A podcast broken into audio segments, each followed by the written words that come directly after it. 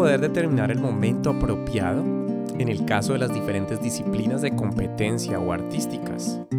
Llevan muchas horas de práctica, entrenamiento para el desarrollo de habilidades que permitan a la persona actuar de manera oportuna y que sepa en qué momento debe actuar de una u otra manera. Sin embargo, la decisión para esto o para su vida diaria y privada son personales y voluntarias. Paz del Señor para todos, quien les habla César Méndez. Bienvenidos una vez más al podcast Entre Palabra y Canciones y a la serie Actos de Adoración. Vamos adelante.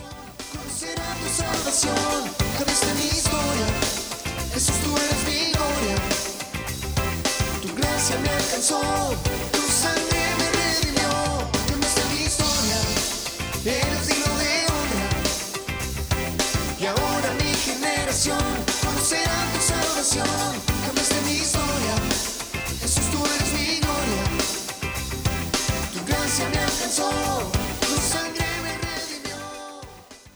Situaciones de la vida van y vienen. Pero ahora refiriéndonos a Abraham con la felicidad de ya tener en su regazo el hijo de la promesa, a la edad de 100 años, un siglo. Es algo impresionante solamente pensarlo. Al cabo de unas semanas, Abraham entendemos que se mueve otra vez hacia el Negev donde había estado, pero ahora entre filisteos, entre los filisteos. Ya estaba viviendo con el hijo de la promesa, con Isaac, a quien amaba profundamente, pero como la vida no se detuvo ni se detiene, la vida continúa, la vida continuó. Y así va a ser hasta cuando partamos de este mundo y pasemos a la eternidad. Vamos a ir en este acto de adoración algo muy cotidiano en la vida de Abraham, pero que está registrado en la Biblia y seguramente con un propósito. En el capítulo 21, verso 33 leemos, y plantó Abraham un árbol tamarisco en Berseba e invocó allí el nombre de Jehová, Dios eterno. Voy a ponerte un poco en contexto y es importante que lo entendamos de esa manera. Aunque Abraham estaba disfrutando de la tierna edad de Isaac, la primera infancia y a la vez la materialización del inicio de la promesa, porque ni Abraham mismo iba a poder ser testigo de toda la promesa cumplida, apenas unos días atrás de este acontecimiento, o de este verso, había tenido que pasar por una dolorosa experiencia, por la dolorosa experiencia de echar de su casa o de su tienda a su hijo Ismael junto con su madre, la esclava egipcia Agar. De hecho, la Biblia dice en el verso 11 de este capítulo que cuando por la complicación de tener al hijo de la promesa viviendo al mismo tiempo con el hijo de la esclava, Sara, la esposa de Abraham, le pide a él que eche a Agar y a Ismael. Y esto le pareció muy grave a Abraham, lo puedes leer en ese capítulo. Fue muy difícil y sigue siendo muy difícil estar con dos al mismo tiempo, querer agradar a Dios y agradar mi ego. Estar en el propósito de Dios y al mismo tiempo dando rienda suelta a mis deseos o caprichos. Es imposible porque los dos se repelen, no pueden convivir. La Biblia hace mención que no se puede servir a dos señores, Jesús lo enseñó muchas veces. No podemos agradar a Dios y al mundo, no podemos agradar a Dios y tener amistad con el mundo. No podemos servir a Dios y al dinero. Aclaro, no es que el dinero sea malo, es el amor o darle prioridad a él, que es la raíz de todos los males. De hecho, el apóstol Pablo lo describe como la alegoría entre Agar y Sara. En su carta a los Gálatas dice que Agar representa la esclavitud y Sara por su parte la promesa y que nosotros somos hijos de la promesa. Ahora, volviendo al tema, no puedo imaginar el sentimiento tan fuerte que padeció Abraham al desprenderse y despedir a su hijo Ismael. Era su hijo. Y aunque a él le pareció grave, Dios tenía todo bajo control.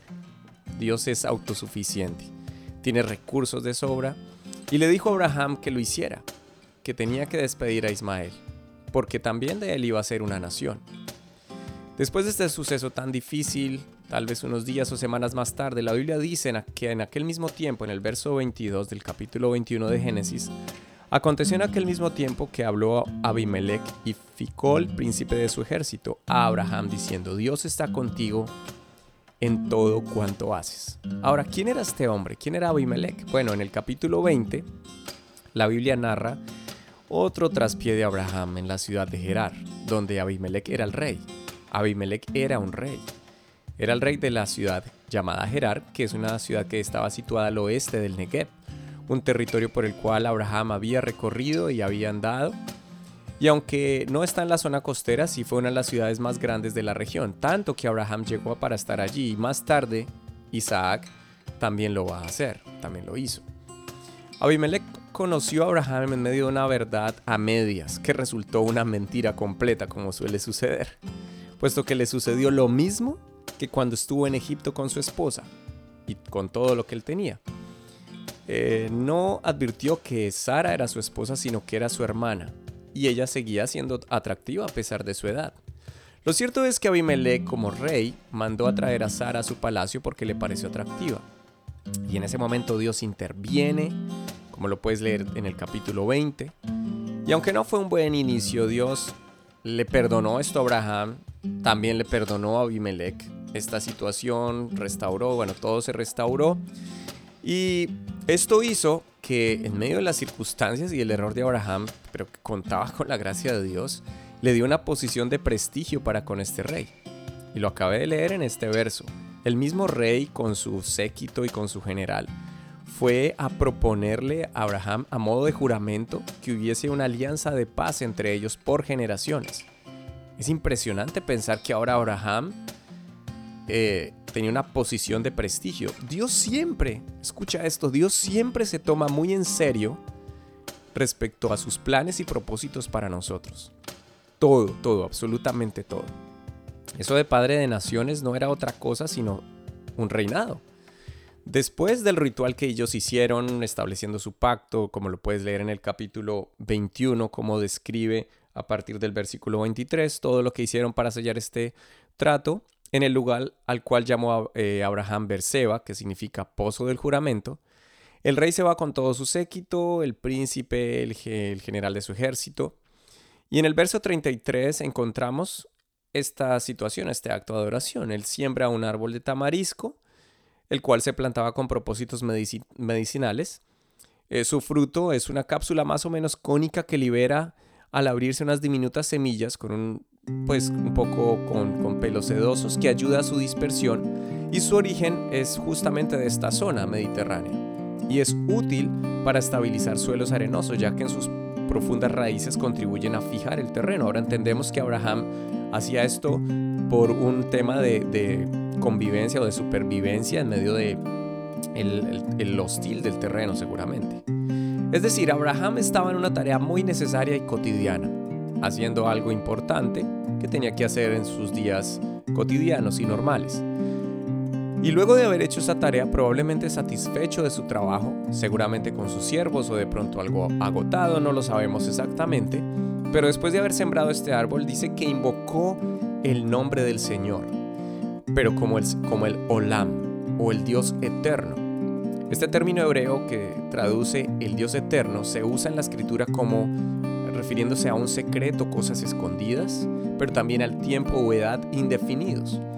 Es decir, que hubo una clara intención de Abraham por describir al Señor como el eterno. No leemos que Dios le habló, que se le presentó, o algo parecido. No leemos que Dios eh, mostró su gloria a él. No, no, no. Eran días cotidianos. Y fue por decisión. Voluntariamente, Abraham lo hizo. Y ya. Y eso es lo que importa. Este sencillo acto, después de un acontecimiento importante y una tarea de casa, una tarea cotidiana, me llevó a meditar acerca de lo importante que es preguntarnos cuándo debemos adorar a Dios o invocar su nombre. Y trajo esto a mi memoria la palabra que alguna vez contaba un pastor o la experiencia que contaba alguna vez un pastor hablando de algo similar relacionado a la oración o a la búsqueda de la presencia de Dios. Y él contaba que su padre le enseñaba haciéndole una pregunta o diciéndole una pregunta. Y entonces la pregunta era, ¿cuándo debes orar o buscar la presencia de Dios? A lo que su padre también respondía, solamente en dos momentos y nada más. Dos momentos. El hijo estaba expectante, contaba el pastor, era expectante como eh, la respuesta que le iba a dar su padre. Ah, bueno, dos momentos, listo, y ya, o sea que es muy fácil. A lo que el padre le respondió, cuando sientas no sientas ganas, cuando quieras y no quieras hacerlo. Interesante. Creo que esa fue la actitud de Abraham. Y quedó registrada en la Biblia no para llenar un escrito y ya, un capítulo y ya, un pasaje y ya. Seguro que Dios quiere que no nos conformemos y que sigamos aprendiendo más de Él y de su palabra. Cuando inicias una labor, cuando la finalizas o cuando la estás haciendo, tal vez un negocio, un proyecto, qué sé yo, una tarea cotidiana. Pero pregúntate cómo cambiaría, o tal vez ya lo haces, cómo cambiaría tu vida o nuestra vida si empezamos a aplicar este principio. Insisto, si ya lo haces, te felicito, excelente y no dejes de hacerlo. Pero ¿cómo cambiaría nuestra vida si adoramos o si invocamos el nombre del Señor Jesús sin religiosidad, sino por necesidad y convicción? Seguro que nuestra vida entonces irá en crecimiento, así sean días cotidianos, tareas cotidianas, así sean momentos difíciles o no tan difíciles, así sea lunes, martes, miércoles, no sea un día de ah, ir a la iglesia, de reunirte, de tener una reunión, seguramente estar en familia, llegar del trabajo, qué sé yo. Pero seguramente seguiremos en crecimiento y estaremos aprendiendo y conociendo aún más de Jesús. Un acto de adoración eh, muy sencillo. ¿En qué momento? Después de una tarea cotidiana. No olvides cuándo debemos adorar a Dios, cuando sientas y cuando no sientas. Bendiciones para todos. Una vez más, continuamos avanzando en esta serie de actos de adoración, que estamos llegando al final ya de esta miniserie en la vida de Abraham. Espero que Dios siga hablando a tu vida y que puedas escuchar una vez más los podcasts de Entre Palabra y Canciones. Paz del Señor para todos. Bendiciones. Salvación, cambiaste mi historia. Jesús, tú eres mi gloria. Tu gracia me alcanzó, tu sangre me redimió. Cambiaste mi historia, eres digno de honra. Y ahora mi generación conocerá tu salvación. Cambiaste mi historia, Jesús, tú eres mi gloria. Tu gracia me alcanzó.